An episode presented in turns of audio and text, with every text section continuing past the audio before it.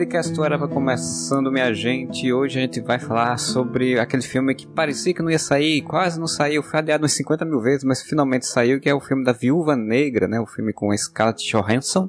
Finalmente conseguiu seu filme solo depois de 10 anos de atraso, mais ou menos. E agora saiu com, tranquilamente. Com, saiu na Disney Plus, saiu nos cinemas, mas aí quem é que foi feito no cinema é a gente corajosa.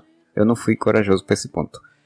Meu nome é Marcelo Soares, para falar sobre isso comigo aqui está o seu Júlio Cruz.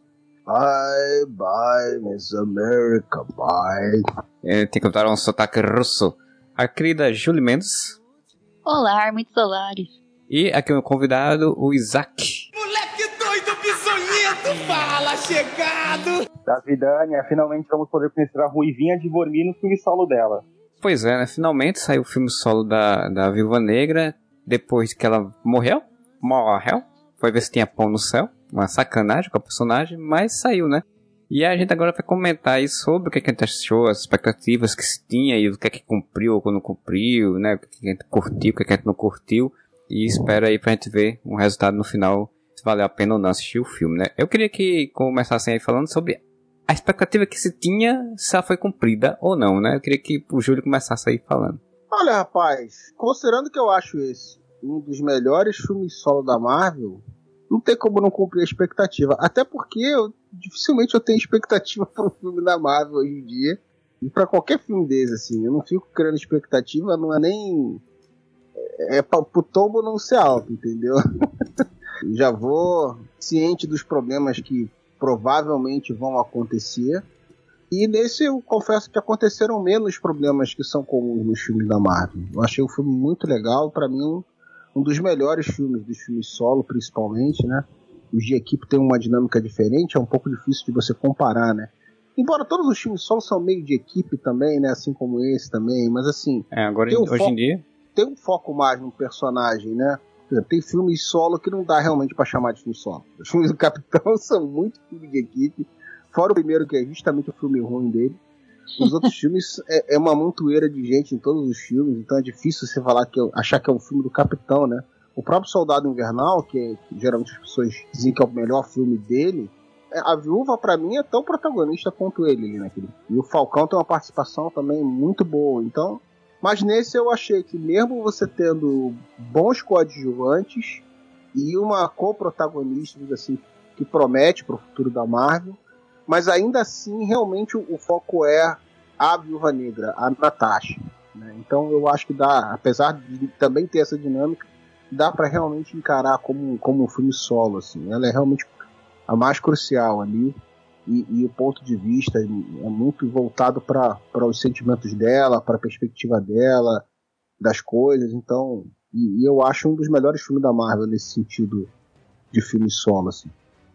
Eu não esperava nada. Mas nada, nada. Eu tava esperando que eles fossem fazer aquelas pataquadas de. Ai, mulher, né? E foi um excelente filme de ação, um excelente filme da viúva. Eles não tiveram uma coisa assim que eu chamo meio de fator Marvel. E dá a impressão que você tem uma história e eles focam no modelo Marvel. E muitas vezes isso dá errado. E, assim, em si, é um filme de ação bom se você trocar a viúva por qualquer outro personagem, o filme continua funcionando, que é uma coisa que eu sempre digo, que um bom filme, uma boa série, você tem que conseguir trocar aquele personagem, dadas suas devidas proporções, e ele continuar bom. Isso que faz ter um roteiro redondinho. E Viúva tem isso, o roteiro é redondinho, é bem feito, as cenas de luta são boas, tem um certo crescendo no filme, ele nem te dá uma grande luta no começo, nem uma luta pequena no final, nem assim o, o plot tem barriga, ele tem realmente esse, essa curva ascendente. Não sei se vocês entendem. E crescendo e chegar no final, tem uma grande explosão e encerra. Literalmente uma grande explosão. Literalmente uma grande explosão uma de muitas grandes explosões, né? Porque as explosões vão crescendo durante o filme, né? Porque tem explosão pra caralho. Exatamente. Assim, só com uma explosãozinha, aí tem uma explosão. E o tanque, rapaz, a gente vai falar isso mais pra frente, mas rapaz, a cena, aquela cena, aquilo é muito russo. Aquilo é russa na veia. Eu tenho um tanque, eu vou destruir esta cidade. Eu, não pa- eu só tenho É. acelerador, eu não tenho freio. Essa é fantástica, mas assim. E tu, Isaac, o que você achou? Tava com expectativa alta, baixa, média? Como é que tava? Pois é, devido à pandemia eu perdi um pouco do hype, né? Eu tinha uma expectativa muito alta pro filme da Viúva Negra, até porque quando eu fui ver o Vingadores 1, lá em 2012, né, eu fui com a minha família, e a minha família praticamente todo mundo gostou ali da Viúva Negra, né? Era a personagem favorita deles. Eu fiquei fascinado literalmente no Loki, e no Vingadores 1 é o que chama atenção. Mas, por mais que eu tenha perdido o hype, eu acho que é um filme bom, eu concordo com o que ambos disseram. É, é um acerto da Marvel, né? Talvez porque a gente queria isso há muitos anos, a- era a única que faltava para ter um filme solo, né? Tem alguns pequenos errinhos, mas que não atrapalham. Tem a Fórmula Marvel também, mas assim, acho que depois de 10 anos, de três fases do MCU, a gente tem que pensar que eles não vão mudar. Então a gente tem que conviver com isso e ignorar as piadas e, né, aqueles quebra-climas que vamos falar mais pra frente. Mas eu acho que, no geral, é um filme bom. Eu acho que é um filme que entrega, né, um roteiro redondo, como a Julie disse, e tem ótimas cenas de ações. Se tira a viúva, continua tendo bons personagens. A Florence Pugh, que faz a Helena Belova, brilha demais. E eu acho que é uma ótima é, junção ao, à próxima fase da Marvel, né, a fase 4.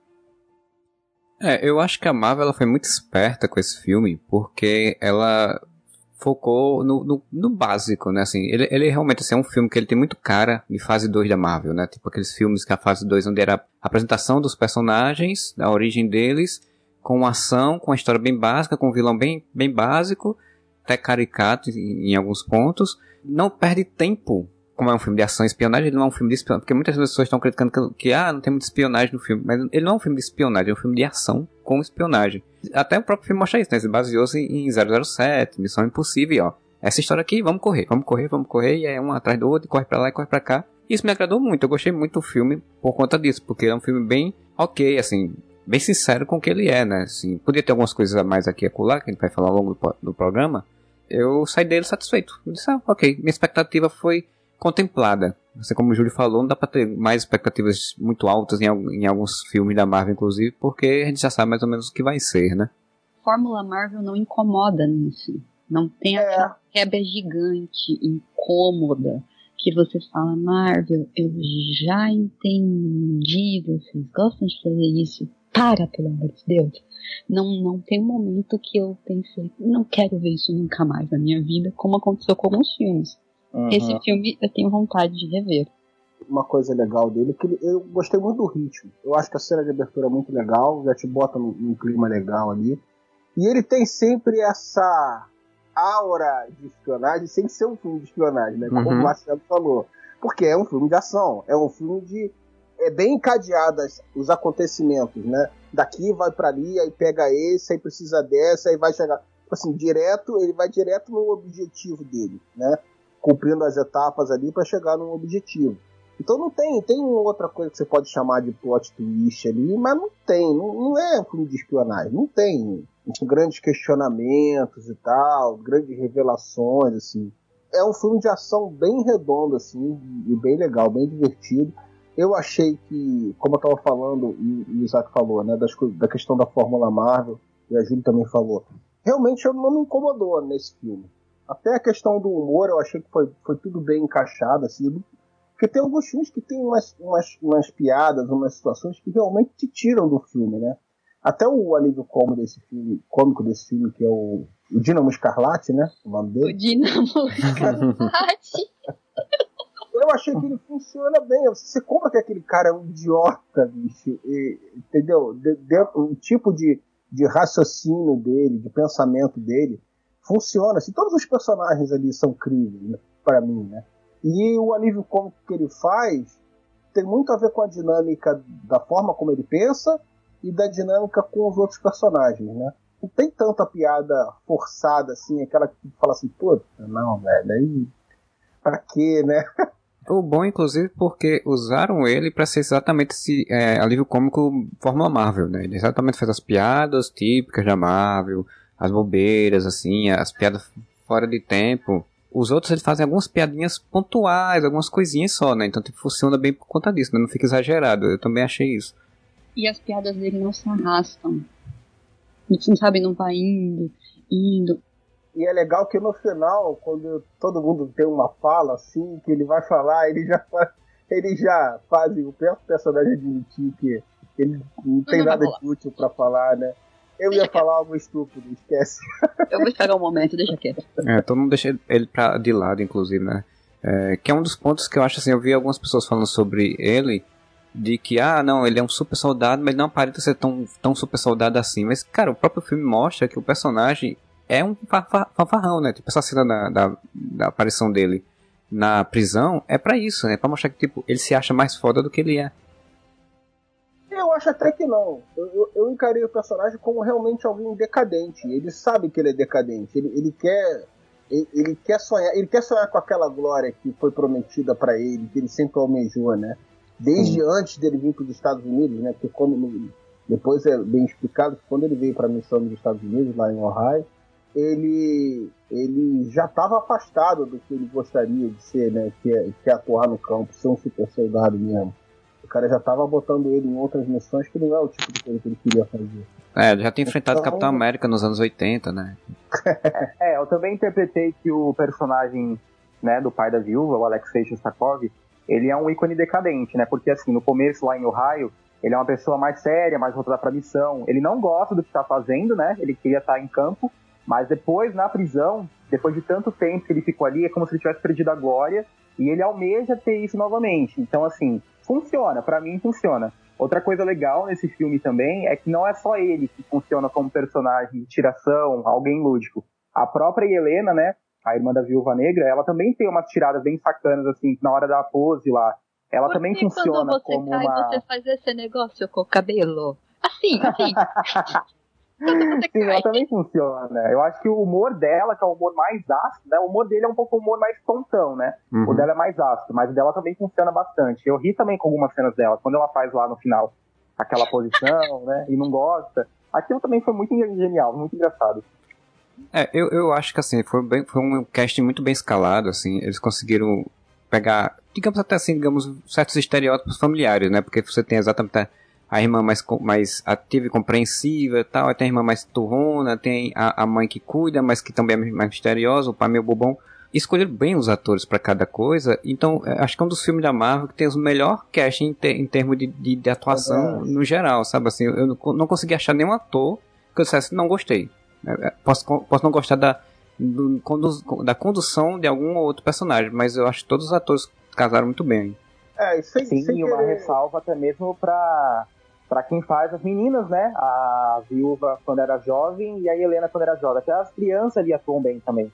sem querer tirar o mérito dos atores, porque eu gostei de todos também, acho que todos eles atuaram bem, mas eu acho que o próprio filme ajuda a proporcionar isso, né?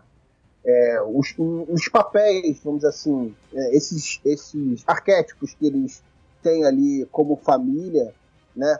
É, é algo que a pessoa, o próprio ator consegue transpor é, aquela, aquela dinâmica familiar ali de 200 mil coisas que ele já fez e já observou na vida que é algo que você não costuma ter tanto assim em filme de super-herói, né? Então ele tem uma, um, um- um clima ali, um- um- uma dinâmica entre os personagens que, que facilita, eu acho, essa interação um pouco também. Só ia falar que a jovem viúva é a filha da Mila Jovovich. Ah, é mesmo? Não sabia não. Sim, é a filha dela. Se você fosse olhar, ela tem aquela cara da, da Mila em Quinto Elemento. Pois é, é praticamente cuspida, é muito igual quando ela era novinha ali no Quinto Elemento dos anos 90, né? Eu fiquei também chocado. Quer tocar num assunto, enquanto elas estão ali, né, naquela cena, aquela abertura é sensacional. Alguém falou que começa num bom ritmo, eu concordo. A abertura é totalmente sensacional. E ela não parece uma abertura de filme da Marvel. Eu quase chequei se eu estava no filme certo. e teve mais gente que me falou que fez a mesma, que quase fez a mesma coisa. Teve uma pessoa que falou, eu fui olhar se estava vendo o filme certo. Tu saiu da sala de cinema pra ver se tu tinha entrado na sala correta. Não, pera-. Não, peraí, eu tô todo Deixa eu ver se eu tô com, com o arquivo, digo, com o streaming correto aqui, né? Por quê? Porque não tem aquele clima Marvel, aquela, aquelas cores chapadas. Eu não sei se vocês sabem, se andando todos os filmes da Marvel acho que são cinza e aí eles botam as camadas de cor. É um negócio assim, eu sei que as cores são sempre meio chapadas e similares porque elas são feitas depois digitalmente. E ele não tem isso, ele é colorido. Ele é vivo, é bonito de se ver, é tão bom de assistir aquele filme colorido, vivaz, que não tem a mesmo, mesmo esquema de cor de todos os filmes da Marvel. Eu acho o, o interessante que eu gostei dessa, desse início de história deles em Ohio e, e a cenazinha deles andando de bicicleta e tal, além de ser uma quebra na história, na lógica Marvel, é tipo, tem, tem toda uma cara, sabe, de, daqueles filmes indies dos anos 90, sabe? Assim, tipo, se for assistir Kids, que é final dos anos 90, se eu não me engano, que não é a mesma história, o mesmo tipo de história, por exemplo, mas ele tem toda essa cara de, ju de juventude, andando de bicicletinha na cidadezinha, conversando com os outros, tá? Tipo, pegou muito bem o clima dos anos 90. Eu acho que pegou esse, esse clima dali, para mim funcionou até melhor do que o clima dos anos 90 no Capitão Marvel, sabe? Porque o do Capitão Marvel é meio que um clima dos 90 forjado, digamos assim, né? Tipo, a minha ideia sobre o que era os anos 90. E aquele outro clima me pareceu muito mais, assim. Aí eu gostei muito exatamente, por paleta de cores, direção totalmente diferente também da direção básica da Marvel, né? Por sinal, a diretora é muito boa, gostei muito dela. É, não, não, tinha, não acho que não tinha visto nenhum outro filme dela anteriormente. Uma coisa que eu gostei muito da abertura é que a dinâmica dos personagens vai prosseguir no filme já está um pouco ali, né? A proximidade Sim. das duas irmãs está ali. A cumplicidade dos pais, que é maior entre a mãe e a Natasha e o pai e a, e a Helena, já está ali também.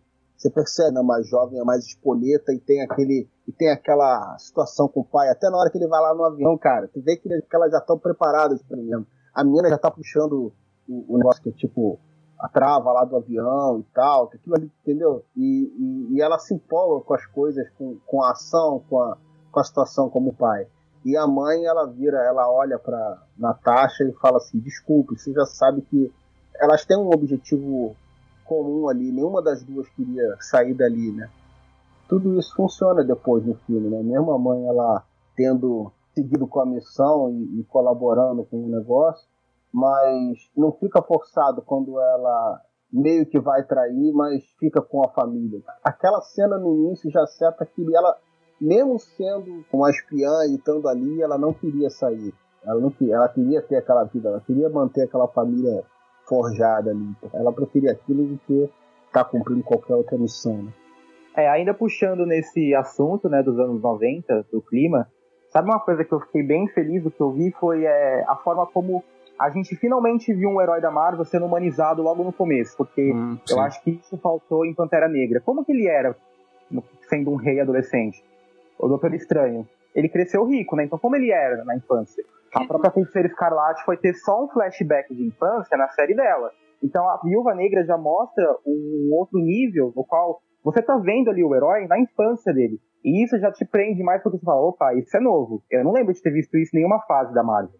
É, inclusive porque assim, eu acho interessante de que o, o T'Challa, quando ele surge, ele surge no meio de um filme, né? Então, tipo, ele já é, já é construído, já é o, o filho do rei, já é o Pantera Negra, ele já é tudo, né? Então, tipo, é, boa parte dos personagens da Marvel já surgem no meio da história deles, né? Você já, já conhece. Consolidados. Ah, mas isso aconteceu é. com a Viva também, né? Mas eu acho sim, que... sim. E aí, tipo, mas assim, tô falando até nos próprios filmes solos deles, né? Se for sim. pensar, alguns filmes solos, como falou o Doutor Estranho, Pantera Negra, o, o, acho que o Capitão América é o que mais teve um pouco isso, né? Porque o Capitão América mostra ele um pouco antes, né? De, de se tornar capitão, mais franzino e tal.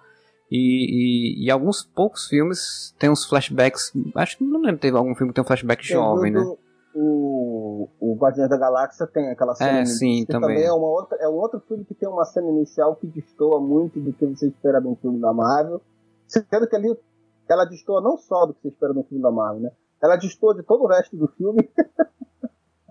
E é um filme de equipe, né? O filme destoa da Marvel por ser muito mais escrachado do que qualquer outro filme da Marvel. Mas também foi o filme que mais me cansou rápido, não vou mentir não.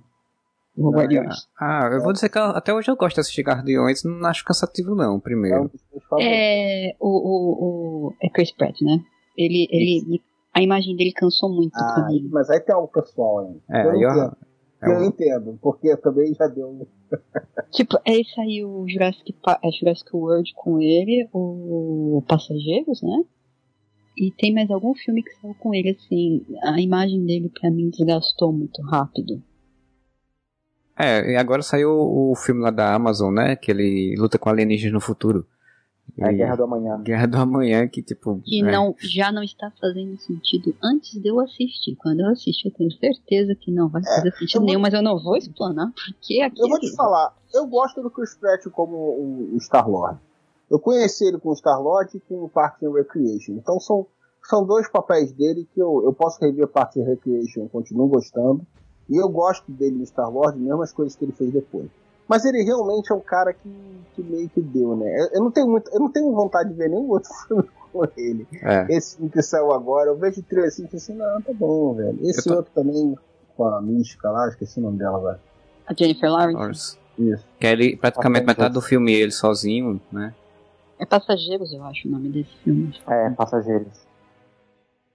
O, o Guerra do Amanhã, só queria comentar que é, eu acho engraçado que o filme fez sucesso aí, tá, tem uma boa bilheteria pelo jeito, assim que renovar pra fazer um segundo filme, né? Vamos fazer um segundo filme. Aí eu fico pensando, a história do, do Guerra do Amanhã é a história de, uma, de humanos que voltaram no tempo pra recrutar pessoas no passado pra poder lutar uma guerra no futuro contra alienígenas invasores. Aí tipo, Exato. a continuação é o que? Eles vão voltar, eles vão pro futuro pra recrutar pessoas no futuro pra voltar ao passado? E pensa, eles estão indo pro passado, pegar pessoas do passado, jogá-las na, na mesma linha temporal no futuro, a menos que tenha algum post. Não, não, não, não, não, não. Olha só. Os, os invasores, ao descobrir que trouxeram pessoas do passado, eles resolveram ir pro passado. Pra E destruir o agora? passado. E agora eles vão ter que trazer pessoas do futuro pro passado pra combater os invasores no passado. Vai É. Vai começar, vai começar a ter corretor de viagem no tempo aí, né? Acaba- Gente, assiste Batalha da Manhã.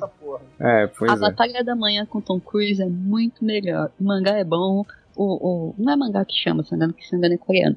Mas Moan- o, Moan o original é bom, o filme é bom, é melhor do que Guerra da Manhã. Né, e vão fazer uma continuação dessa. Então querem fazer uma continuação desse filme mostrando a, a origem da, da invasão. Batalha da Manhã, Guerra da Manhã, sabe? Tom Cruise aí.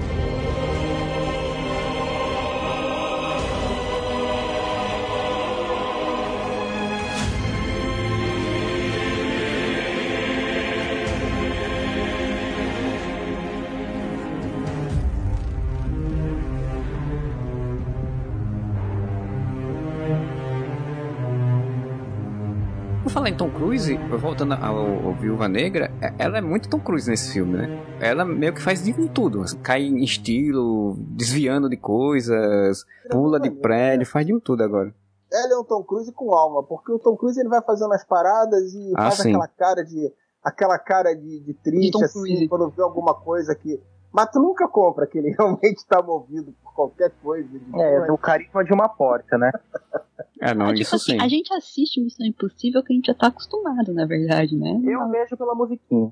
Muito sincero. Eu vejo porque eu gosto de história de ação com, espi- com espionagem. tipo, por isso que eu vejo Missão Impossível. Porque não tem, tem mais graça Tom Cruise, não. Mas concordo, a Scarlett Johansson ela tem um carisma e uma alma, ela consegue passar que é uma personagem que apesar de ser foda, de lutar muito, de ser uma vingadora da, né, consegue se fazer de tudo, ela ainda tem uma preocupação, isso eu acho legal no filme também, que eles sempre tentam pontuar isso, ela tem uma preocupação humana com a, com a história, com as coisas, né? Ela não é só, tipo, tô fazendo e foda-se o resto, né? Isso, isso é legal de ver também. Como disse a irmã dela, você acha que o Thor toma ibuprofeno? Ela é uma pessoa que toma ibuprofeno no fim do dia, né? Você compra isso. E, e eu falei com algumas pessoas, é, eu acredito que aquela mulher dá porrada em alguém. Não é que nem a Electra da série, que me apresentaram uma moça extremamente magra, assim, nada contra ela ser magra. Mas eu não olho pra ela e penso, nossa, essa mulher deve ser porradeira. Eu imagino que ela é ágil. Se me dissessem, não, ela é mega ágil, eu comprava. Nossa, ela é uma mega atiradora, eu comprava. Ela é uma mega espadachim, eu comprava. Não, ela é uma mega porradeira. É E deixa eu te falar. ah, essa, você tocou no assunto da Electra, que é a atriz Elo de Jung, né? Sim, Eu lembro que quando eu assisti, a Electra é uma das minhas favoritas da Marvel, né? Assim, é top 5 pra mim personagens da Marvel. E quando eu fui ver a segunda temporada de Demolidor, eu tive esse mesmo sentimento. E eu vi com pessoas, né? Eu na época maratonava com pessoas que não conheciam nada de heróis, mas perguntavam assim, mas nossa, essa moça não vende assim a imagem de que ela é uma mercenária ou que ela é uma lutadora. Foi um cast Sim. mal então. Nem como que ela- tocaram- Nem que ela é tipo o, o, o santo graal da história, né? Que ela era o santo graal da história. E, Inclusive naquela temporada, se eu não me engano, eu acho que quem brilhou pra mim foi o Justiceiro. total. E olha que ele só aparece em quatro episódios, né? E aí no final tem a conclusão do arco dele. E assim, não se vende nem que, por exemplo, é um super soldado, ela tem uma magia, não. Se me dissessem que ela, do jeito como ela é, ela se infiltra, ela atira, ela usa veneno, ela tem expertise de infiltração, distração. Ok, mas não, essa mulher vai a porrada em 40 pessoas sozinha. E vai sair. E vai dar certo. O legal da construção da, da viúva é, é, que ela faz isso aí sem ser o Capitão América que é super soldado, que fez isso aí sendo super soldado no filme dele, né? O Capitão América Soldado Invernal. E ela não, ela não é, uma, não é uma super soldada, é só uma pessoa muito bem treinada e tal. E ela consegue passar a veracidade de que faz isso. Tanto ela quanto a Helena, né? Tanto a Force Pug que consegue passar essa autenticidade e foi uma, uma, uma, ótima adição, porque realmente, assim, tipo, a Marvel tinha um grande desafio. Eles mataram uma personagem super querida e precisavam tipo, fazer uma continuação dessa ideia dela, né? Tipo, aí resolveram fazer um filme pra fazer essa continuação com a Helena. E conseguiram botar. A Florence Pugh consegue ser bem essa. Ela passa. É. Que tipo, eu sou um agente massa e posso ser substituta dessa personagem. A Helena é uma personagem que chegou agora, né? Então não dá para você analisar com a profundidade que a gente pode analisar a Natasha, que tem vários filmes para ver já passados com ela. Mas assim, a Helena ela passa muito a questão do a física, né? O combate e tal. A personalidade dela foi bem explorada ali, vamos dizer assim, a origem dela, né? A motivação dela, a situação dela toda ali. Ela tem uma dinâmica que, que pode ser explorada como personagem interessante, né? Do fato dela ser uma, uma pessoa com todo o potencial dela, mas que está descobrindo né, o livre-arbítrio agora, né? Porque sempre viveu controlada. Então tudo isso é legal. Mas assim, ela tem muito justamente o perfil de assassina mesmo, né? De desfazer a missão, que ela foi criada para isso e tal. Natasha, com o tempo, a gente foi vendo nos filmes, ela desenvolvendo outras habilidades, que o filme também mostra um pouco, né? Eles conseguiram encapsular aí nesse filme algumas características dela, né? Como o, o subterfúgio que ela faz também, né? A forma que ela. que é coisa bem de espião, assim, de fazer o cara chegar ao ponto que você precisa, né? Ela fez isso com o próprio Loki nos Vingadores, uma cena que é muito legal. E nesse filme também com o violão lá no final e tal. Assim, não é algo que um texto incrível, mas assim, é uma característica da personagem que eles não, não perderam de vista, né? Helena não vai ser uma substituta idêntica à Natasha, ela vai ter características próprias e nem tudo da Natasha uhum. ela se eles tentarem fazer ela ser uma nova Viva Negra igualzinha, não vai ser legal. Eu não acho que vão tentar isso. Se a Natasha 2, ela vai ser a Helena, né? É, até, até, pela própria personalidade que construiu, né? A Natasha, é, o filme bota muito bem isso, essa, essa história que eles fizeram, eu achei legal por conta disso. Se você mostra que a questão dos caminhos, né? A Natasha teve uma família, que foram os Vingadores, né? É, e a Shield que deu a mão para ela e o Gavião, a relação dela com o Gavião e tudo, isso fez ela se, se humanizar, né? Ela fez ela voltar, né? Deixar aquela, meio que aquele lado frio, calculista de assassina que ela tinha na, na Sala Vermelha. E quanto a Florence, não, né? Ela, ela, começou essa jornada agora no filme da Natasha, né? No filme da Viúva. Ela depois, provavelmente vai ser a jornada dela dentro da Marvel, né? dos, das, das outros filmes, outras obras que ela vai aparecer. Ela já falou que vai aparecer no, na série do, do Gavião Arqueiro, que o Júlio adora, o personagem ela vai estar tá tendo essa jornada provavelmente de humanização, apesar que eu acho que ela vai estar tá lá no que estão dizendo que vai ter os Vingadores Sombrios, então provavelmente ela vai estar tá lá dentro dessa equipe, os Thunderbolts, mas acho que vai ter essa mesma jornada, só que claro, com características próprias, porque eu gostei muito da característica que ela tem como personagem próprio, né? É, a Helena eu acredito que fortemente vai estar no Thunderbolts, né? Acho que a personagem lá da Condessa, Alegra de Fontaine, tá planejando isso. Mas eu acredito que a Helena não vai ser também uma substituta. Eu acho que ela vai continuar um legado, mas ela vai ter a própria personalidade, certo? Vai ter, no caso, é, os próprios meios e fins. Muito provavelmente não vai entrar no clichê da Natasha de querer é, salvar o mundo, porque eu acho que a Helena, ela tem uma noção de que o mundo tá zoado, sabe? Então, para ela já trabalhar para essa mulher, a Condessa, ela já tem uma noção de que nem tudo é preto e branco, mas sim cinza. Então, acredito que se a Marvel for inteligente, coloca, colocaria ela nos Thunderbolts. E é uma equipe, no caso, que dá pra explorar bastante isso. É, a, o que se fala é que é esse caminhamento, né? Além porque eles estão botando muito General Ross, né? Que reapareceu nesse filme.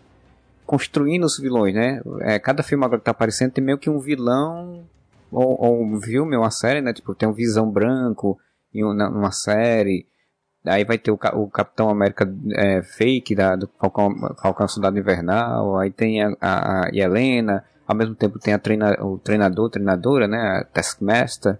Então, tipo, tem esses personagens que estão construindo provavelmente. E o Abominação, que também vai aparecer na série do Xing-Chan. E a coisa mais absurda do mundo é apresentar um, personagem, um vilão do Hulk aparecendo na série do, do Shang-Chi. Eu falei Xing-Chan, Shang-Chi. Pronto, vai ser esse caminhamento que eu acho que eles vão fazer. Mas eu quero saber se o Ross vai virar o Hulk vermelho, que é aquele personagem tão incrível, Cara, tão eu, profundo. Porque tem um milhão de fãs. Eu tô achando que vai por uma fala no próprio filme da viúva. Alguém fala pra ele, acho que a, a, a Natasha, na primeira aparição dela, quando ele tá caçando ela, ele meio que fala, ela fala, meio que dizendo, tá, já tá meio velho, né? Tá meio acabado, tá meio lento. Você não sabe mais. É, e tem um detalhe também, na cena que ela fala, não se envergonhem, ou alguma coisa assim, é não envergonhe a si mesmo. Vocês separaram que ele tá com uma bengala, andando de uma bengala, e na outra mão ele tá segurando um lencinho que tá um pouco sujo. Ele provavelmente deve estar doente, e eu acho que ele fala, pô, julguei tanto lá o Bruce Banner, né, vou passar por essa experiência porque eu quero viver mais. Talvez seja sim esse plot, porque o que dá a entender ali nos detalhes, da bengala e do lencinho sujo, é que ele tá morrendo, esse tio aí. Até É, porque parece. o ator já não é mais nenhum garotão, né? É, e aí vai ter o, a She-Hulk, né? Eu acho que vai ter um, Ele vai estar provavelmente na série da She-Hulk, né? Assim como falam que a Abominação também vai estar. Então provavelmente vai rodar em torno disso daí, eu acho, da, da questão do, do uso da, dos, dos poderes do Hulk aí de forma discriminada. E aí o Thunderbolts é o caminho perfeito, né? Porque eles têm a, a questão aí junto com a Universal, né? Se eles fizerem um filme do Hulk, Isso. é, eles, eles têm que é, tem que ser distribuído pela Universal, né? Esse, esse, se eu não me engano, esse contrato ainda tá de pé, né? Muito provavelmente. Acredito que quem tá nesse contrato também é o Namor, né? Ele não É, pode o ter um filme também- solo. Ele, ele pode aparecer no MCU, mas ele não pode ter um filme solo. E aí já tem a ideia de que ele vai aparecer no- na continuação do Pantera Negra. Né? Pantera Negra, assim. É, eu, eu imagino fazer o filme do Thunderbolts depois que o Esquadrão Suicida do James Gunn começar a fazer sucesso, né? Provavelmente arrebentar a boca É, do mas eu balão. acho que vai ter uma pegada muito diferente, né, cara? Você vai ser um Guardiões da Galáxia muito mais escrachado com o James Gunn podendo tocar os aralhos ali dentro. E eles têm o Thunderbolts Polka Dot. Não vai ter essa pegada tão cômica assim. É, pra fugir, eu acho que desse, dessa comparação, a Marvel pode adaptar aquela fase de 2013, né? Thunderbolts Now. Vocês já leram? Não. vocês leram, vocês podem ver que aquela fase eles eram uma coisa mais séria, né? Tanto é que era o Venom, Motoqueiro Fantasma, Electra, Justiceiro e Hulk Vermelho. E aí eles não estavam ali no caso pra morrer. Muito pelo contrário, eles estavam ali pra matar. Eles... É uma história até um pouco hoje em dia acho que seria mal vista. Eles têm que entrar no Oriente Médio e sair matando todo mundo porque os Estados Unidos quer dar cabo nesse povo. Então acho que eles podem adaptar isso, ó. Os Vingadores não existe mais. Quem sobrou é muito bonzinho, é muito mingau. A gente não vai mandar né, fazer isso. Então, assim, vocês é a galera que mata. Pra matar mesmo, é carnificina total. Então, acho que dá pra adaptar essa história. Não, não precisa ser comparado lá com o Esquadrão Suicida, que é uma missão, claro, mas assim, eles estão indo pra morte. Thunderbolts pode ser uma coisa mais brutal. Se a Marvel tiver coragem de fazer outro filme mais 18, né? Porque eu acho que o único que eles querem fazer é Deadpool, né? Três. Acho que não, porque a Disney veta esse tipo de coisa. É, eu não acho que eles vão chegar nesse extremo, mas do que você falou aí, Isaac, eu concordo com a questão deles apresentarem uma versão é, mais mais radical, vamos dizer assim, dos Vingadores, como os sancionados pelo governo, que é meio que a, é o plot do Thunderbolt, né? Uhum. Isso já foi sinalizado no próprio agente americano, né? Na, na questão dele ter virado Capitão América e tal. Então, assim, já tem esse perfil de personagem aí que, que pode guiar esse, esse caminho. Né, algumas conjecturas que o pessoal estão fazendo aí sobre a, a personagem da, da Elaine do, do Seinfeld, né? A Valentina, ou a Val, como a gente chama agora nesse filme, possa ser essa personagem que esteja fazendo essa organização das equipes e que só, algumas pessoas acreditam que possa ser a, a Hammer, né? Que nos quadrinhos era, tipo, a- comandada por Norman Osborn, que, no caso, faz uma versão da- dos Vingadores, né? Assim, que são os Vingadores Sombrios. Por isso que o, o Ross poderia nem ser o Thunderbolts em si, porque o, o Ross poderia ser personagem participante da equipe, não o líder. Já É. pensou se quem tiver por trás da Hammer no cinema for o Justin Hammer? Ah, aí sim. It's Hammer Time. Can't touch this. Can't touch this. Can't touch this. My music hits me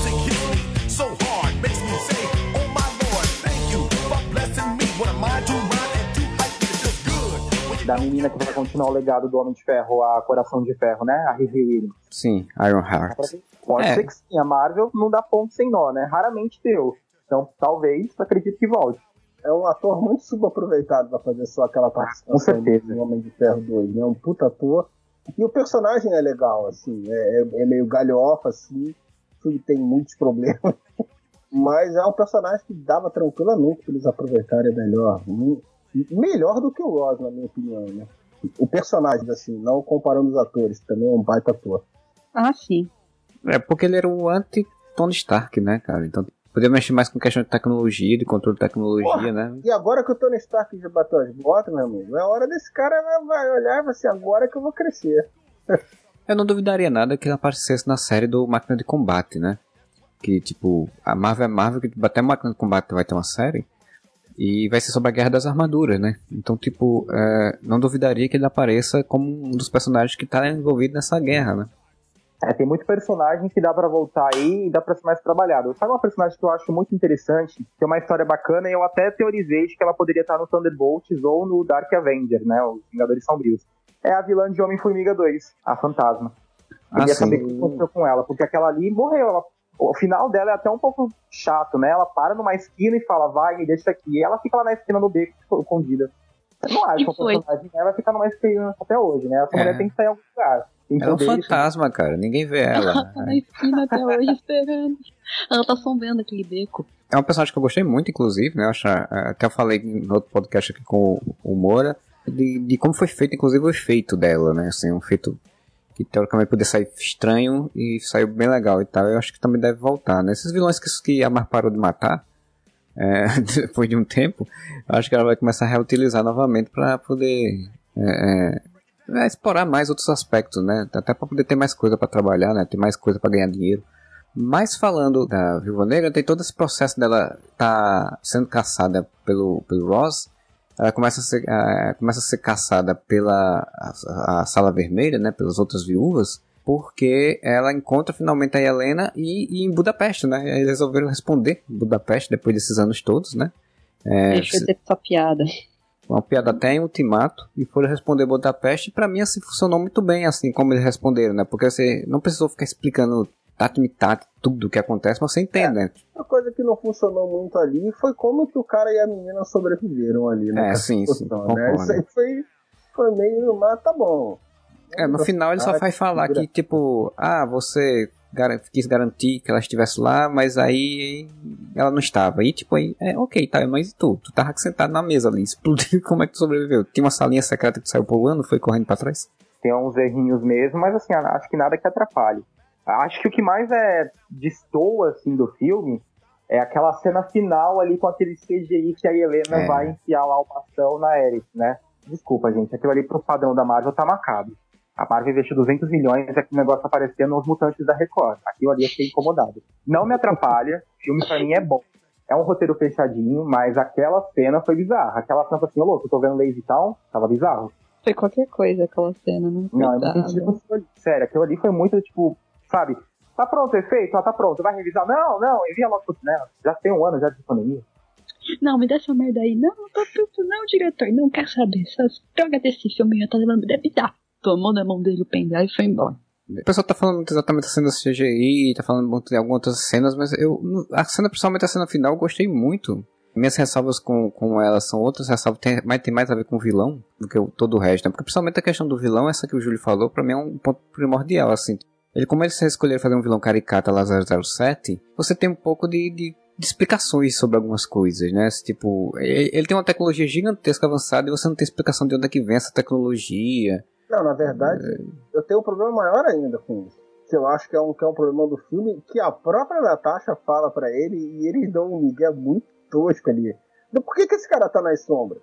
A não ser que ele tá cagando uma regra ali, tá tirando uma onda ali de uma parada que ele não tem isso É Mas só na cabeça dele. é, da forma megalomaníaca que ele fala, ele manda no mundo. Realmente, se o cara controla os governos, se o cara prende e solta o que ele quiser, se ele controla a fome, o petróleo e o escambau a quatro, Por que diabos esse cara não tem ninguém infiltrado no, nos Vingadores, na, na caixa prego? Por que, que ele precisa da, da viúva pra sair das sombras? Nada disso faz lógica. Esse cara já podia ter acesso à tecnologia do Stark, à tecnologia de Wakanda, à tecnologia da. Talvez Wakanda conseguisse ficar, ficar livre dele. Mas, porra, tudo que existe no universo Marvel, esse cara com esse nível de influência que ele alega ter. Então, eu achei que ali, se eles tivessem colocado que ele estava numa fase final de, de, de alguma parte do plano dele, teria, teria o mesmo tipo de impacto dela estar salvando o mundo e, e libertando essas, essas mulheres. Seria menos ilógico, né? Eu fiquei achando, assim, quando ele revelou todo o plano dele, eu fiquei, pronto, é a mesma coisa do, do Capitão América Soldado Invernal, né? Quando o, o diretor lá fala tudo que eles estão fazendo, que vão soltar uma raios pra matar um monte de gente, só que eu disse, pronto, ele vai ativar todas as, as viúvas negras de uma vez só, e elas vão sair matando um monte de gente e pra ele ter controle. E aí eu fico imaginando, será que a Marvel tinha alguma coisa pra interligar com, outro, com o futuro dela, com outros filmes dela? Principalmente com o filme do, com o filme do Capitão América 4. E aí ela resolveu tirar, porque, tipo, ficou muito parecendo que ele, ele era um engodo, sabe? Eu fiquei com aquela. Como ele era tão caricato, eu fiquei pensando, pô, algum momento ela vai matar ele, ela vai ver que é um robô. E isso Cara. tudo é uma ilusão. Alguma organização por trás tava usando ele de fachada. toda aquela interação demorada ali da, da Natasha com ele tem algumas coisas legais ali, mas no geral, assim, não me incomodou, tá? Não fiquei. Não, não fez o filme descer no conceito a mim. Mas tem algumas paradas que, que fica muito. Ficou muito aquele clichê do vilão contando todo o plano dele. muito caricato. E ficou parecendo um pouco o final de Scooby-Doo, aquele negócio toda hora tira uma máscara daqui, tira a máscara da Natasha, aí tira a máscara do, do treinador, e você, pô, caraca, velho, todo filme do Scooby-Doo é isso. ficou um pouco truncado aquele. Pra o que a Marvel já faz hoje em dia de filme e tal, eu achei que, tipo, eu até entendi, ah, eles quiseram fazer um, filme, um vilão caricato lá 007, porque é essa ideia do filme Hum. todo e tal. Mas, gente, assim, tipo, podia ser um pouquinho mais bem elaborado o negócio, né?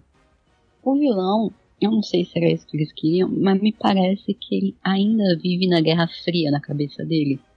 E por isso que ele tá nas sombras, entende? Na cabeça dele, ele ainda tá lutando numa guerra que só tem dois lados.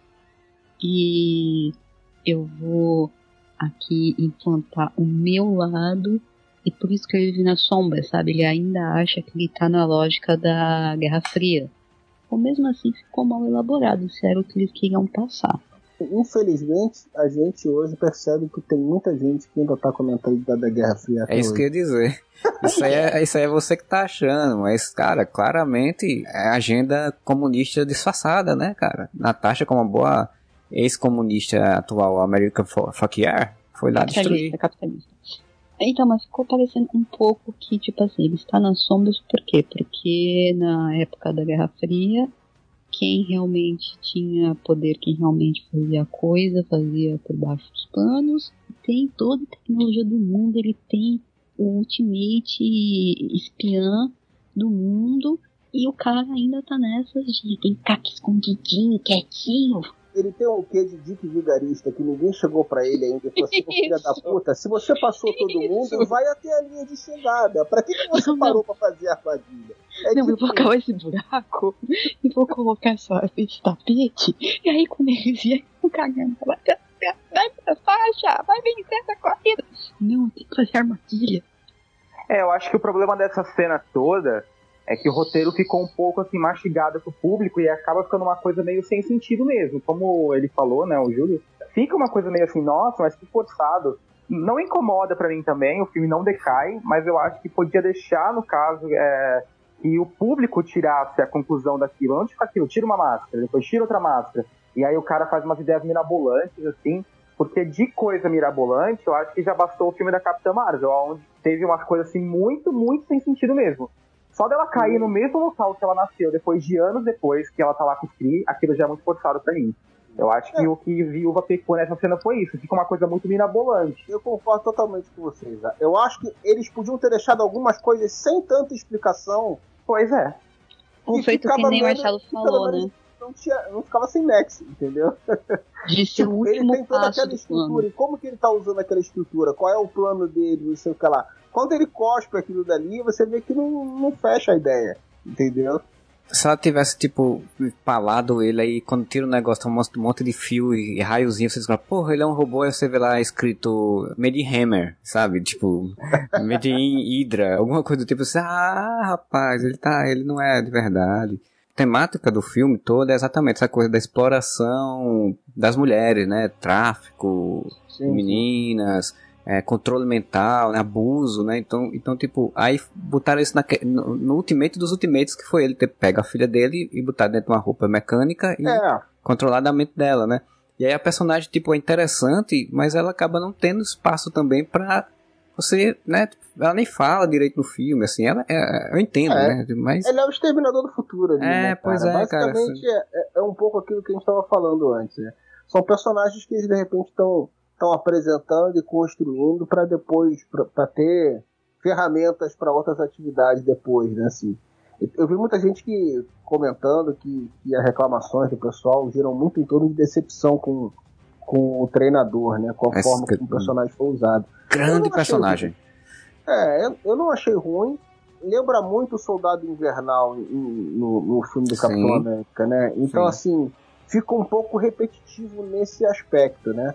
E até o fato dele copiar outros personagens e tal, que é uma, uma sacada legal pra você usar, que, e que é né, tirado do personagem original. Mas, assim, aquele negócio de jogar bomba por baixo do carro, e uma série de coisas ali, realmente eu acho que poderiam ter explorado um pouco mais essa característica dos poderes ali em algumas cenas, mas eu acho que não compromete, assim, na verdade, assim, não, não é o ponto alto do filme. Eu acho que o problema é que as pessoas esperavam que fosse.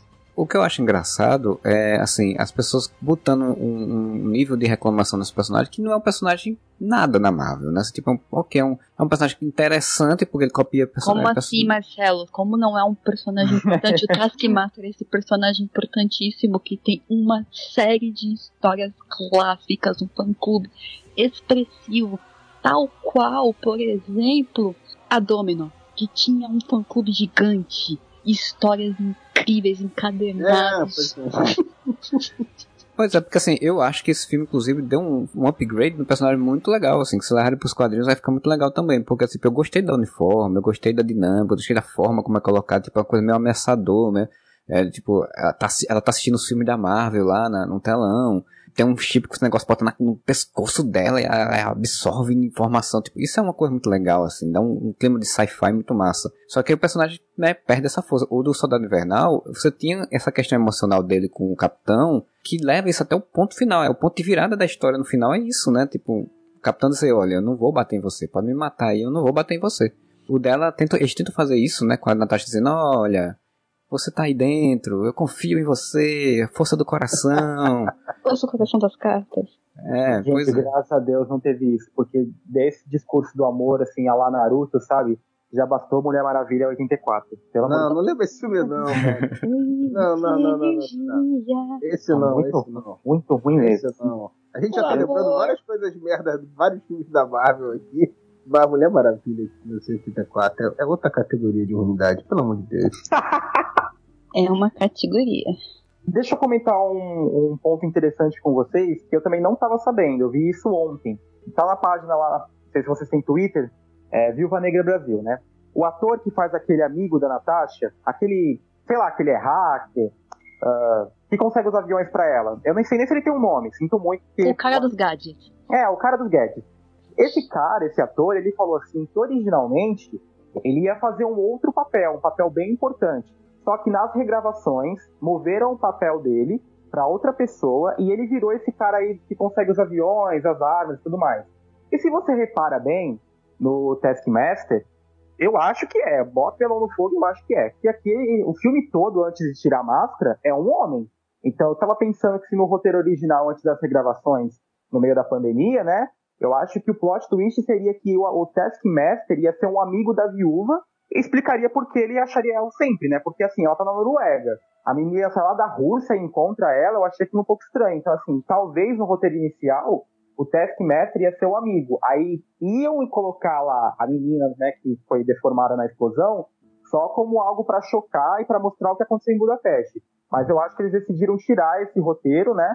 E aí moveram pra filha do vilão, que acabou virando Taskmaster. Porque, gente, aquilo é um homem no filme todo, não é uma mulher. Não é uma mulher. Tanto é que o dublê, os dois dublês é o Andy Lister e o John Stewart, e são dublês famosos, e tem até fotos deles lá de- com a, o uniforme do Taskmaster.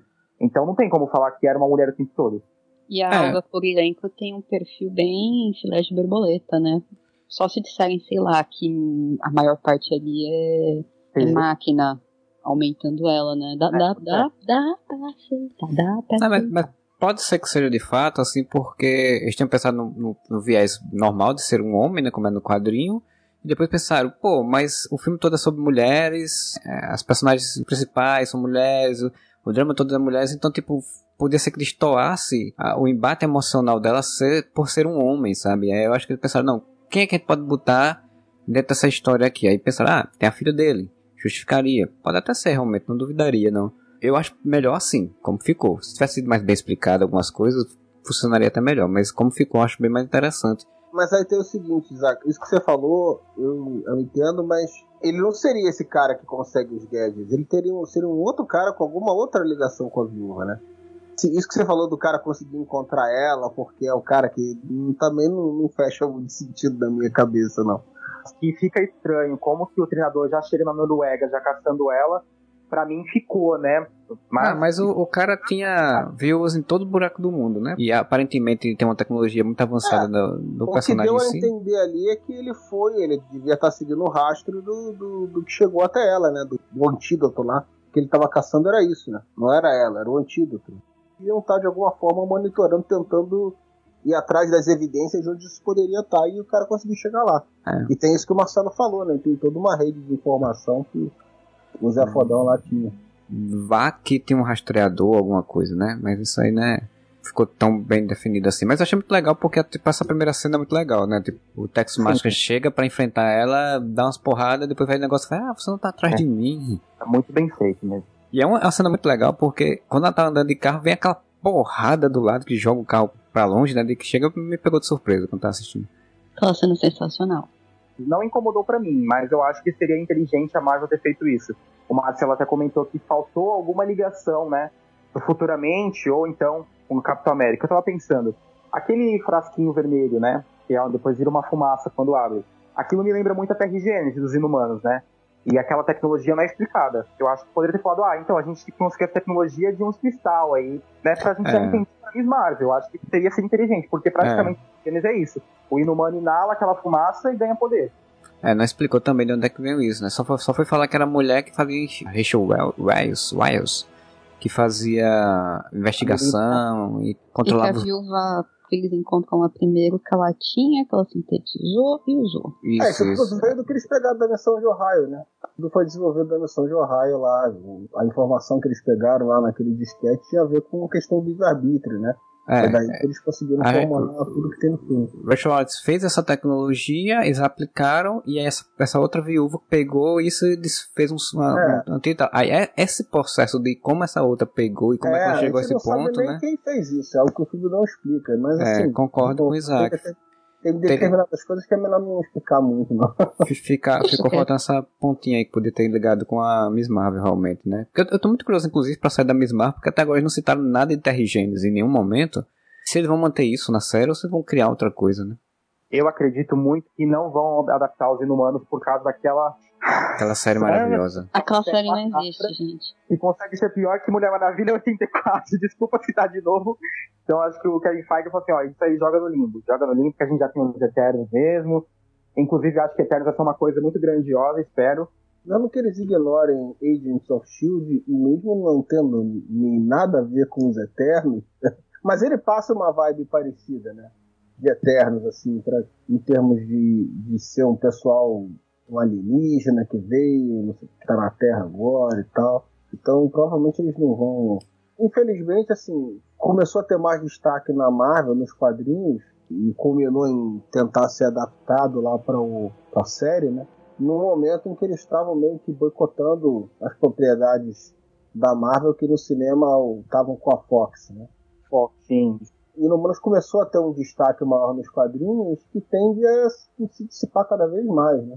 Claramente escolheram o fazer o filme dos Eternos quando os Inumanos, naquela briga de Kevin Feige e Ike Permuter, o Ark Pergunta foi fazer a série dos Inumanos, né? E disseram, porra, então vamos usar os Inumanos no cinema, vamos pegar um outro grupo que seja parecido, e aí pegaram os Eternos, né? E os Inumanos no quadrinho estavam virando os X-Men, né? E aí mudou agora com a compra da Fox, eles desistiram disso e até estão sumindo também. Se você pega umas HQs antigas, né, tipo a de 99 que tem o Eisner, de melhor nova série, é uma série assim muito bacana, muito complexa, que relembra Game of Thrones e Ali Mages. O criador de Game of Thrones, ele é, diz que é muito fã de Inumanos, né? Então era uma coisa bem, bem interessante de se ter no MCU. Imagina uma Game of Thrones no MCU. A série de TV era essa ideia, né? De fazer um Game of Thrones, né? E aí acabou que é uma bosta. É da Deep Web, né? Ficou É. mesmo macabro ali. É pior que The Gifted, É, ele tá bem, bem fraquinho também. mas consegue ser um pouquinho melhor. Eu consegui assistir The Gifted. Eu consegui ver também. Aliás, The Gift podia ser ruim, mas aquelas irmãs Stepford eram E a maravilhosas. Polaris. Cara, a série dos X-Men é Legion, não tem outra não. E a Marvel vai ter que fazer uma série muito melhor, muito boa pra poder superar Legion. Se for fazer, né? Ah, a pegada é totalmente diferente. Eu acho que não vai rolar, não.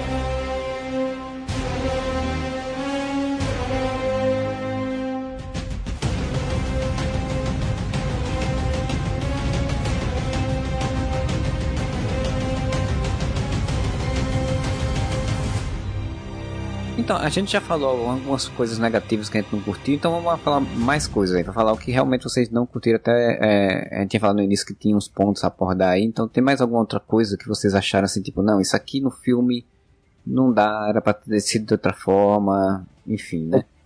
Eu tenho uma, mas assim, não é bem no filme. É nas cenas pós-créditos. Gente, o que eu falar agora, tá? Não é um, um ataque de hate, não é uma grande crítica, tá? Desde já peço desculpas. Não, espero que concordem comigo. Se não concordarem também, não me maltratem, não me humilhem. não, não me cancelem.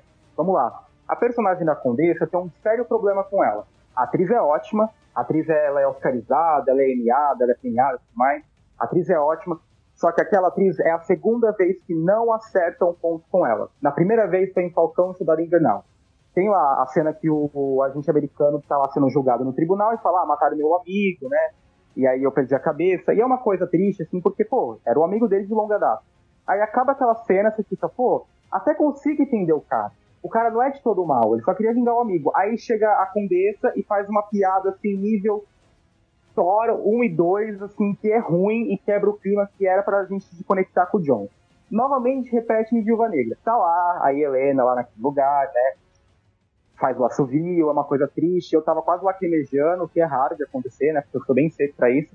E aí chega a mulher fazendo aquele negócio lá do catarro. Ah, não, gente, para, errou muito naquilo. Aquilo foi horrível, horrível, horrível. Aquela personagem Aquilo foi o fator Marvel.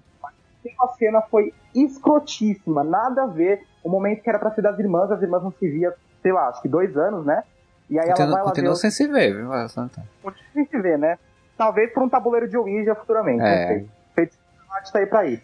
Mas aí quando Doutor a mulher Estranho. tá lá, dando um luto pra irmã, a mulher chega pra fazer piada. Ah, não. Se ela já te esperasse, a Helena sair ali da cova, entrar no carro e ela aparece no carro, fala, então, filha, é isso, isso, isso. Ok, mas aquele momento eu achei que pra mim quebra total aquela cena que pra mim foi a cena mais tocante do filme. Aquilo eu fiquei muito fulo, pra não falar um palavrão, eu fiquei muito fulo e não aceito. Simplesmente não aceito.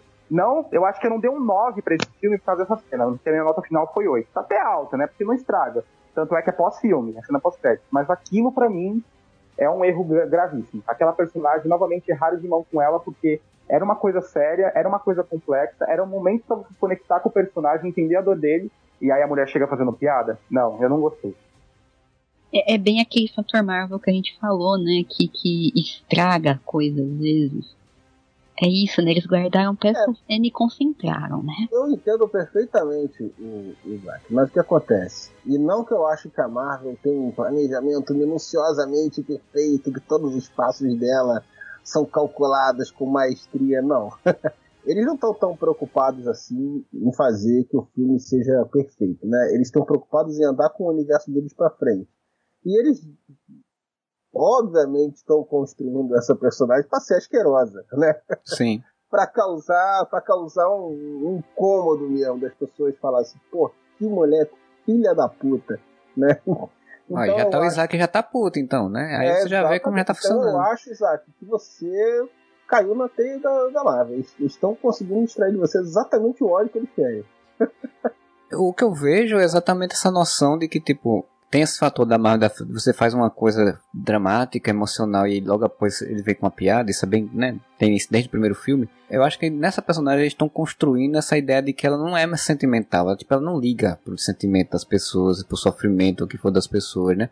Porque nas duas cenas é isso, tipo, ela já chega e tipo, ah, me perceba aqui e foda-se você, eu vou fazer essa piada mesmo, e toma aqui teu alvo, e vamos trabalhar comigo, e, e é isso. O, o que eu achei interessante é que dessa vez, ela já tem uma relação, né? Na outra ela tá convidando o agente americano, nessa ela já tem uma relação com a Helena, né? Tipo, a Helena já meio que já trabalha pra ela, seja lá com a organização que a Marvel vai botar, meio que já trabalha pra ela.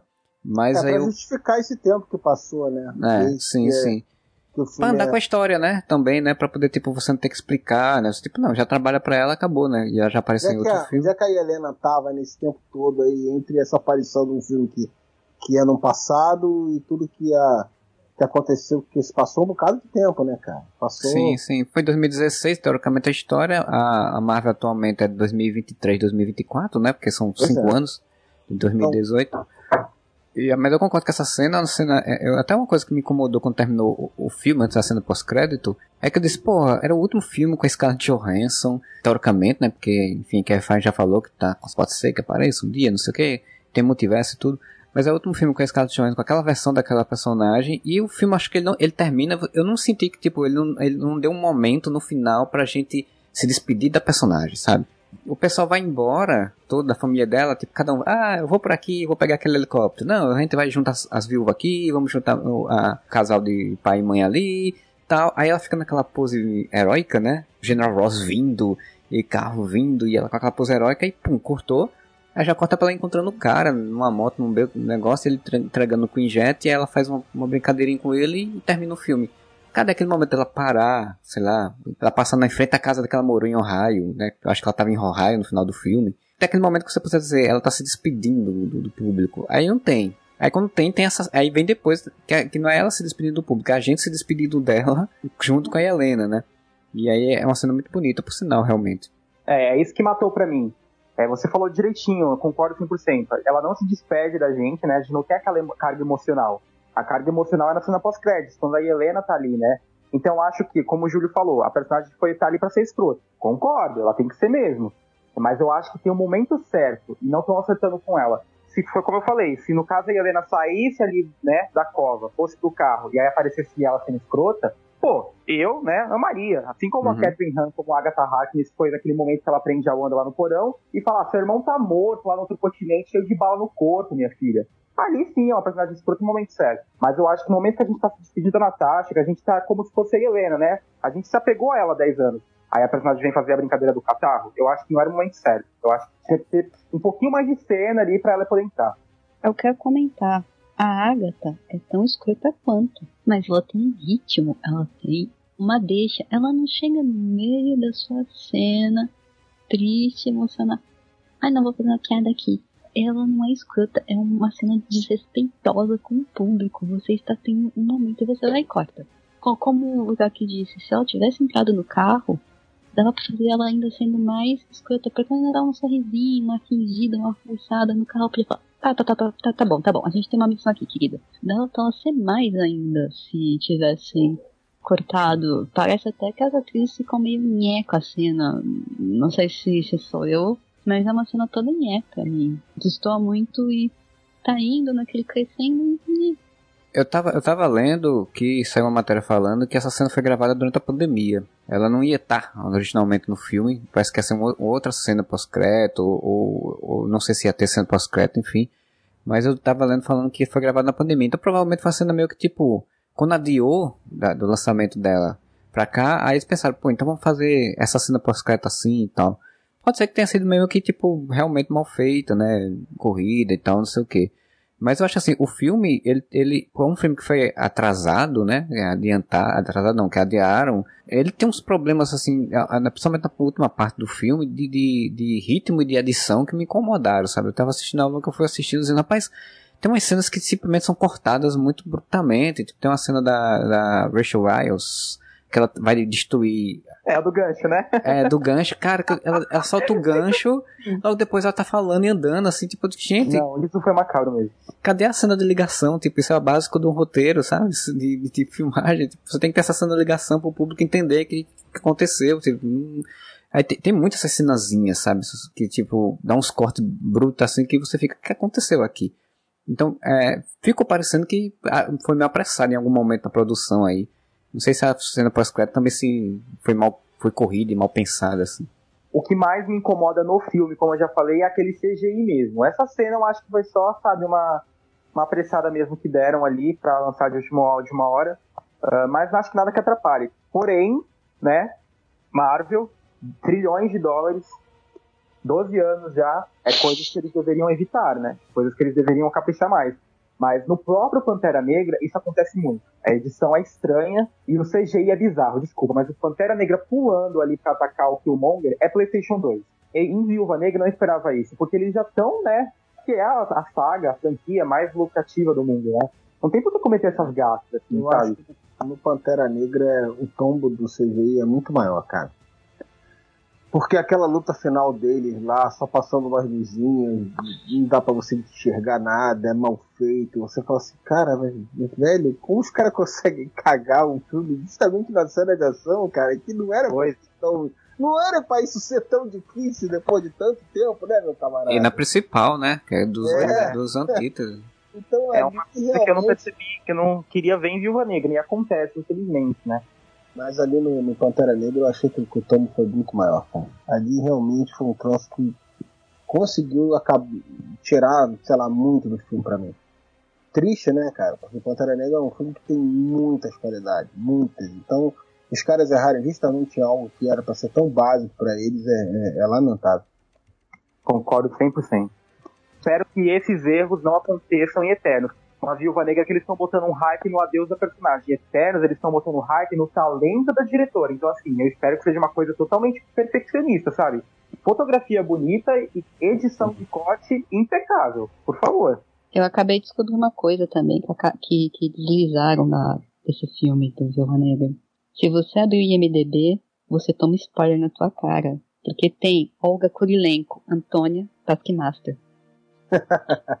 Antônia Taximaster. O sobrenome dela é Taximaster, né? Não, tem a barrinha, pra indicar Ah, tá. que são dois nomes, que nem a Natasha. Tem Natasha Romanov, Black Widow. O dela, você já toma um spoiler na cara.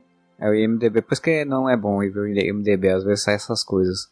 Mas Agora já viu o filme, né? Mas quem ainda não viu e vai ver qualquer coisa, Só Uhum. procurando sinopse, né? é, ou sei lá, data de estreia, direção, qualquer coisa, né? Júlio, tu tem alguma coisa pra reclamar ainda do filme, criticar? Claro, mas porra, eu sempre tenho coisas pra reclamar, né, cara?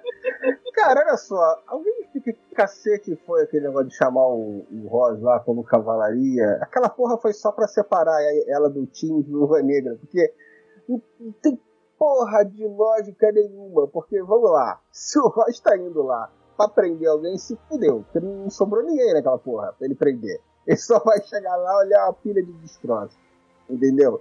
Se ele tá indo lá pra ela contar pra ele sobre a sala vermelha, não sei o que lá, ela tá se entregando. E aí depois ela aparece vive, leve e solta e tramando junto com o Kinjet lá, ela vai lá junto com o, o, o Capitão América resgatar a turminha lá.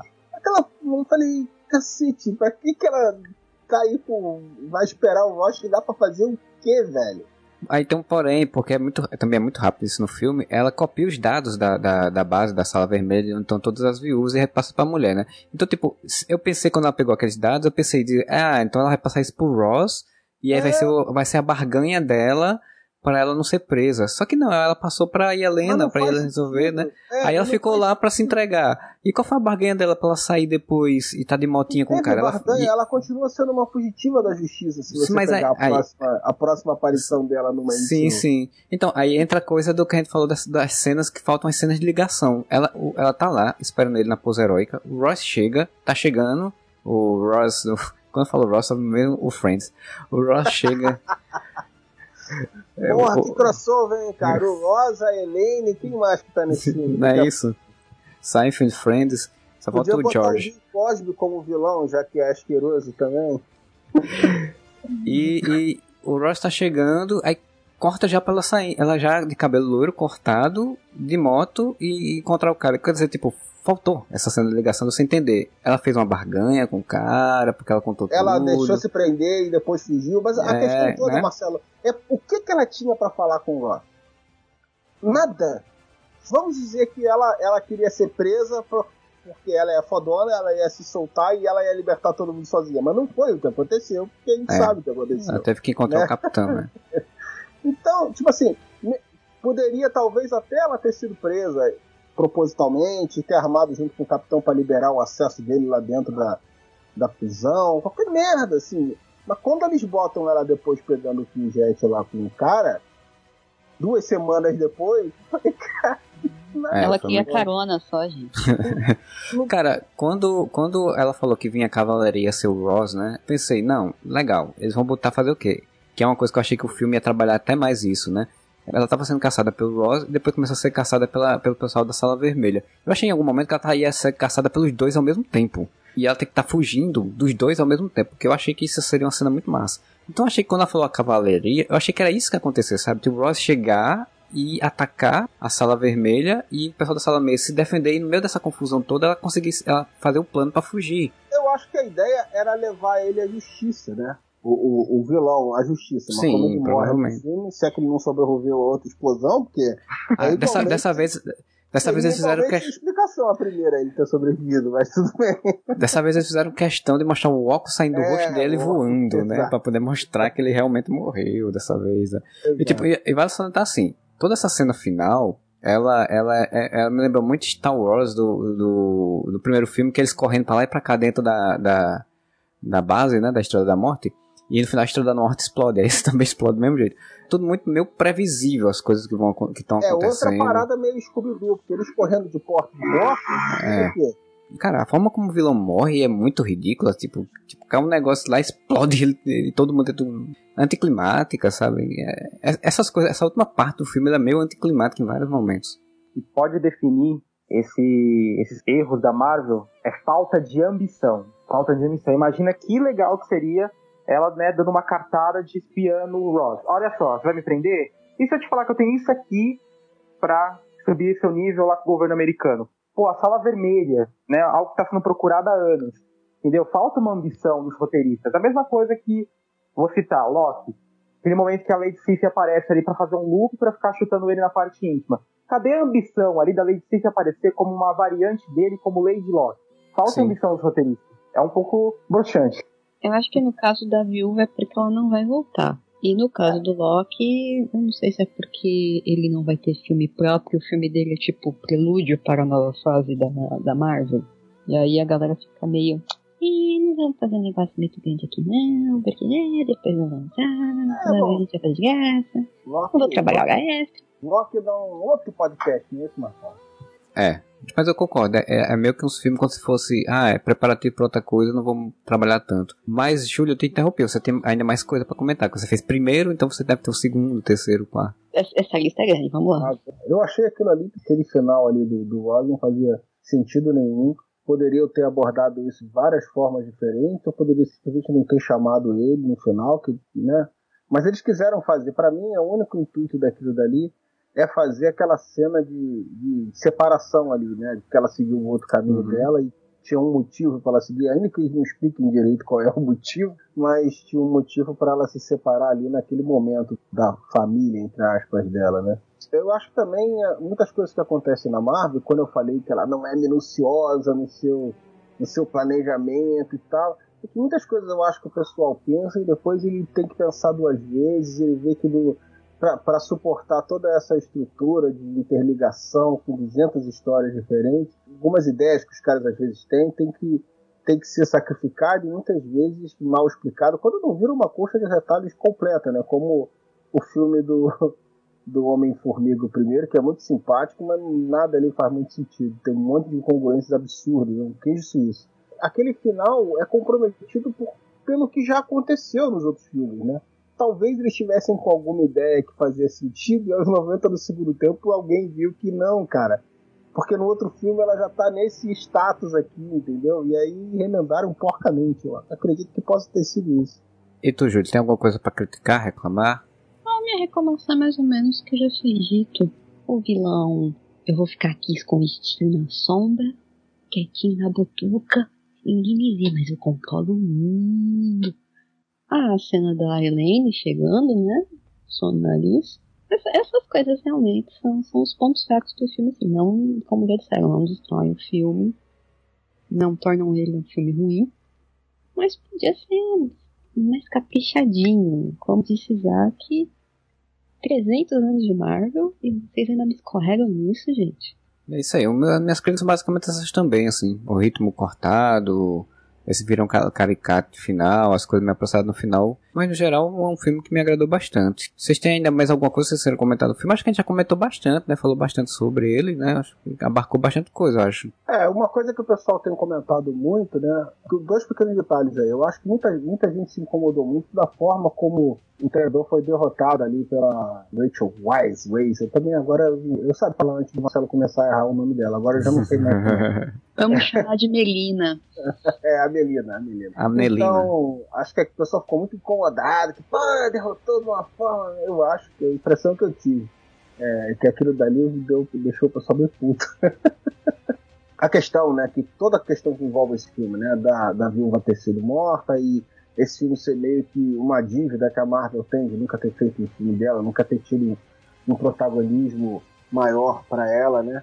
É uma personagem que foi muito, assim como a maioria dos personagens, não tinha sido trabalhado em praticamente nada da- do passado dela, né? Só no Era de Ultron que, que foi colocado alguma coisa que acabou servindo de pano de fundo para esse filme, né? Eu vejo as pessoas falando que, porra, se esse filme tivesse sido feito. Eu acho que esse filme, ainda que ele tenha uma série de defeitos, se ele tivesse sido feito naquela época, não seria um filme tão bom.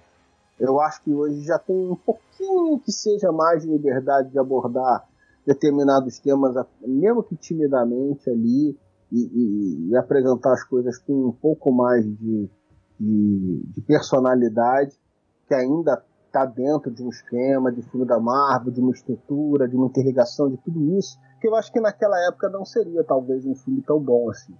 É claro que não tem como negar que tem um anticlímax disso, né? Dela não ter tido espaço só depois que morreu ter essa dívida de uma personagem dela ter esse protagonismo num filme solo. Mas eu acho também isso. Eu acho que a gente não teria esse filme. Teria um filme diferente e provavelmente pior. O povo não entende que isso é uma crítica da Marvel à sociedade que só dá valor a mulheres fodas quando elas morrem. Mataram o personagem pra poder fazer essa crítica social foda. É uma crítica social a ela mesma, porque ela fez isso. Cara, assim, é, só pra comentar um negócio agora que eu lembrei você falando, de uma coisa que a gente até chegou a falar no podcast, de como as pessoas criam umas expectativas que a obra não tá apontando, ela só tá criando na cabeça dela. Tipo, essa coisa do Taxmaster, o pessoal criou na cabeça que ele era um, um, perso- um vilão fodão e que o, o Guardião Vermelho também era um, um personagem fodão. E vi gente criticando tava reclamando que a cena de luta dos dois é demorada e não mostra ela, a cena. Porque o pessoal achou que ia ser uma cena foda, que eram dois personagens foda, que o cara é um soldado, super soldado e não sei o que, não sei o que, tipo. E o pessoal tava reclamando disso. Eu disse, gente, é um pouco. Criou uma expectativa na cabeça dele que o filme não, não apontava pra isso. Cara, né? eu achei o Guardião Vermelho perfeito, mas perfeito. Ele esse cara decadente, com a cabeça meio zoada, com uns valores meio estúpidos. E eu acho o, cara é muito carismático. Eu não vi até hoje o Hellboy, porque o trailer eu achei lamentável e É, eu gosto muito do personagem. Então eu, eu evitei. Mas eu gosto dele em Stranger Things e, e eu achei ele muito bem nesse filme, cara. É, então, eu, eu acho assim, essa expectativa que o pessoal botou, pra mim não é condizente, porque, como eu falei antes, né, o, o próprio personagem, o próprio filme não, não de- deixa deixar bem claro que, é o- que o personagem, ele é, hoje em dia, é um hoje em dia na história do filme, é um personagem galhofa, porque ele tá decadente, então ele, ele não tem mais aquela, ele é- apesar de ser um super soldado, ele não é mais um super soldado super fodão no auge da, da juventude dele. Então, tipo, ele não tem como derrotar um personagem tão bem treinado e preparado rapidamente. Ao mesmo tempo, a personagem do treinador, da Taskmaster, treinadora, ela não é uma super soldado, então não tem como ela derrubar o cara também muito rápido. Então, é, o pessoal reclamar que a cena demora muito, é porque tem essa justificativa. E tipo, o pessoal diz, ah, não mostra muito. Esse cara ia ficar uma cena repetitiva, porque ia ficar a mesma coisa de luta. Os dois basicamente estavam é. lutando a mesma coisa que já lutaram antes no filme. Tem essas coisas da- dos delírios do povo sobre os personagens no filme. É só que eu me lembrei de, de comentar Só isso. Um, último elogio ao David Harbour, que eu vi poucas entrevistas ou poucas matérias sobre esse filme, mas teve uma que me deu a entender que aquela cena que ele canta American Pie junto com a, com a irmã lá foi invenção dele. Não sei se procede. Mas eu vi o filme dublado que ele com meu filho, né? Então, então quando ele começa a falar em inglês, você já percebe que tem alguma coisa diferente ali. Mas eu imagino para quem viu no idioma original, deve ser muito legal, porque ele começa a falar a letra de American Pie. Então você parece que ali ele realmente tá, vai falar uma parada Sim. mais profunda. E aí, na verdade, ele tá cantando com a voz tosca dele, tá começando a letra da música, que tem um laço emocional dele com, com a menina. Então, assim, ele, ele, sai, ele não sai do, do- da galhofa, né? Não vira uma parada séria, que seria uma quebra do personagem ali. Apesar, ele parece que vai ser, e aí quebra a tua expectativa, mostrando e igualmente fica legal, porque queria mostra esse, esse, essa conexão dele com a menina, né? Da época que ele era pai dela, né? Achei muito maneiro aquilo ali. É uma das coisas que eu mais gostei no filme foi exatamente essa construção de família, né? Porque tipo, quando tem Sim. essa cena da briga que ela sai, tipo, pô, pra mim isso é importável, vocês estão nem ligando, então ela sai. Aí, tipo, não, eu vou falar com ela, tipo, como se fosse um pai, né? Mesmo, né? Tipo, eu vou falar Sim. com ela, aí vai, ela chega, não, se você começar a falar sobre isso, eu vou dar uma porrada em você. Então, tipo, é muito legal essa construção de família, é, é, foi uma das coisas que eu mais gostei, porque o filme da Marvel, assim, a gente não tem muito família, família mesmo, né? É, até o momento, né? O Quarteto Fantástico vai ser, teo- teoricamente seria o primeiro família, porque, enfim, são irmãos, é outro caso e tudo. Teve Mas- um pouco na série do Falcão, né? É, sim, mas não. Dele. Teve muito pouco na Era de Ultron, mas você não entra realmente na dinâmica da família ali do Gavião e tal. É, é muito. É, é- é legal pra construção do personagem, né? É Também uma quebra de expectativa do que as pessoas imaginavam do personagem. E já cria um pouco essa, essa ideia da, da Natasha, né? Cria um link com esse filme um pouco, né? Da questão do, do quanto ela valoriza ali a família do Clint e tal. E ele preservar aquilo dali sacrificar por ele, que é outra coisa que deixa todo mundo puto, e eu entendo perfeitamente, porque eu acho que não era necessário aquilo ali, e a cena mesmo do sacrifício dela eu acho muito ruim. A Scarlett Johansson deu uma entrevista por conta do filme agora, falando sobre essa cena do, do Ultimato, né? E ela falou uma coisa que eu achei interessante, que eu não tinha pensado nisso. Ela falando que ela gosta do personagem naquele momento, porque tipo, é meio que uma escolha dela fazer aquele sacrifício numa vida onde ela teve poucas escolhas. Não, isso eu acho legal. O que eu acho ruim na cena é aquele, ah, eu que vou. Não, eu que Não, vou. sim, não, sim, não, sim. eu que- aquela porra. Fica tosco, mas eu acho mais interessante do que a original, né? Que era o Thanos chegando dando tiro pra todo lado, e eles correndo uns tiros atrás, eles tentando sobreviver, né? Tem até essa cena meio, meio- que eles gravaram essa cena e até eu vi uma- sem a produção final e fica meio estranho mesmo, fica meio, ficou meio estranho. Aí eles resolveram ir por esse caminho, mas realmente fica parecendo uma coisa de desenhozinho, né, do Hanna Barbera, sei lá. Eu gostaria de dizer, Beleza, Júlia. Marcelo, você respeite o fã-clube do Taskmaster, esse personagem de tradição e história, tá bom? Você respeite este grandioso personagem, Olha, este fã-clube vasto. O dia que o fã-clube do treinador se juntar com o fã-clube da Dominó, sai de baixo. né? E do Polkadot também. Ah, Polkadot Man, muita gente vai sentir falta quando terminar o filme, tenho Eu certeza. adoro o Polkadot. Aquilo é ridículo. Eu adoro Polkadot. Eu devo ser a única fã do Polkadot. Não, mas eu vou te falar. ridículo. Eu tento, eu como te falei, todo filme eu baixo a minha expectativa máxima. Tá difícil ficar com expectativa baixa com esse filme do, do Esquadrão Suicida do James Gunn, cara. Eu acho que vai ser muito divertido. Pois bem, gente, então a gente vai pros finalmente, né, vai encerrando esse podcast. Queria agradecer aqui primeiro ao Isaac pela participação. Não sei, Isaac, se você tem blog, podcast, alguma coisa que queira fazer seu jabá, sua divulgação aí. Não, não tenho, não tenho. Mas muito obrigado pelo convite, tá? Quando quiserem, só chamar. Sou fã roxo da Marvel. Assim, um fã roxo da Marvel critica muito, mas cresci lendo desde 2004 por causa dos meus tios, né? Então gosto de comentar praticamente tudo. Tudo que a Marvel lançar, eu vou ter visto e vou querer comentar. Então, como eu não tenho amigos pra comentar sobre Marvel, né? Com os amigos que gostam de outras coisas, sempre que quiserem pode me chamar, viu? Ó, você, já, você já passou um currículo maravilhoso aí pra ser chamado outra vez. É. Obrigado. E aí, se você curtiu nosso podcast e quiser, você pode entrar lá no areva.com, deixar seu comentário na postagem desse podcast, né, desse episódio. Pode mandar e-mail para contato arroba oareva.com também. Pode ir lá nas nossas redes sociais, tem Instagram, tem Twitter, tem Facebook, tudo com areva, arroba o areva. Também tem nosso catarse.me barra podcast Areva, que você pode entrar lá, tem umas faixas, uns valores de, de apoio que a gente recebe o, o, o seu apoio para poder manter o site, manter o feed, manter as coisas funcionando, quem sabe até um dia conseguir comprar microfone para as pessoas, né? Facilitar, ajudar a nossa produção. Assim como o Bruno Felipe Costa, que é nosso padrinho campeão, faz, a Alina Aparecida Matias, nossa madrinha defensora, e o Algures Oficial, nosso padrinho defensor, também faz. Querem fazer algum comentário, alguma coisa final ou eu posso encerrar? Pessoas usem máscara, comprem a PFF2, tomem vacina, não sejam sommelier de vacina, tome a que tiver. A vacina legal é a vacina no braço. E lavem as mãozinhas, mas passem hidratantes, porque eu já expliquei para vocês o lance todo de lavar a mão, cuidar da mão, enfim. Realmente use máscara, porque inclusive a, a Viúva Negra usi- utiliza uma máscara no filme, né, para ser outra pessoa. Mas a vacina... Então a gente volta semana que vem com mais um podcast e whatever!